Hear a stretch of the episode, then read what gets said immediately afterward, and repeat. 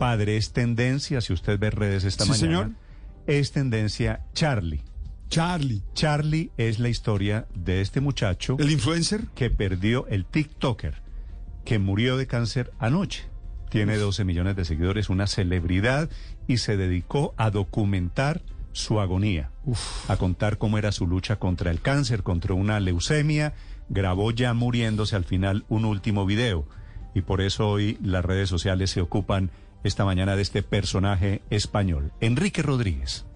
Se llama Charlie, se llama Charlie en las redes sociales, pero su verdadero nombre era Carlos Sarriá. Era natural de Alicante, una localidad que se encuentra para que nuestros oyentes se ubiquen en la costa del levante español, en el mar Mediterráneo, al borde del mar Mediterráneo. Adiós hijos de puta, nos vemos en la otra vida. Así, ese era el mensaje, tan duro, pero también con algo de sentido del humor y un poco de humor negro. En apenas 12 horas, su despedida en TikTok, esta que vamos a escuchar ahora, ha sumado más de 20 millones de reproducciones. Al principio suena una canción, Un verano sin ti, de Bad Bunny, donde ya en el vídeo de esa canción aparecía la propia imagen de Charlie, de Carlos Arria.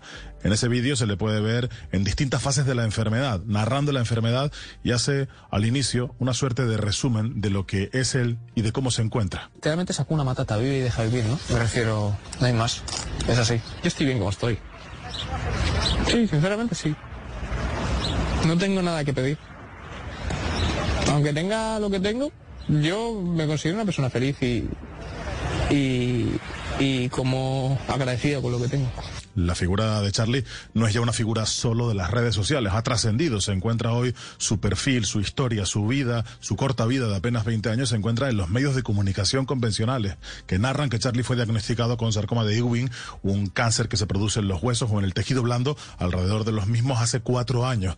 Desde que le diagnosticaron esa enfermedad, había tenido una serie de recaídas, pero el pasado mes de mayo, cuando le descubrieron un tumor con metástasis en la coronilla, tal vez esa fue la peor de sus recaídas. En ese momento el joven comenzó a compartir su experiencia y su día a día a través de sus redes sociales y especialmente en TikTok, un estilo de comunicación, lo acaban de escuchar, divertido, desenfadado, directo e irónico, que le hizo ganar seguidores, literalmente millones de seguidores.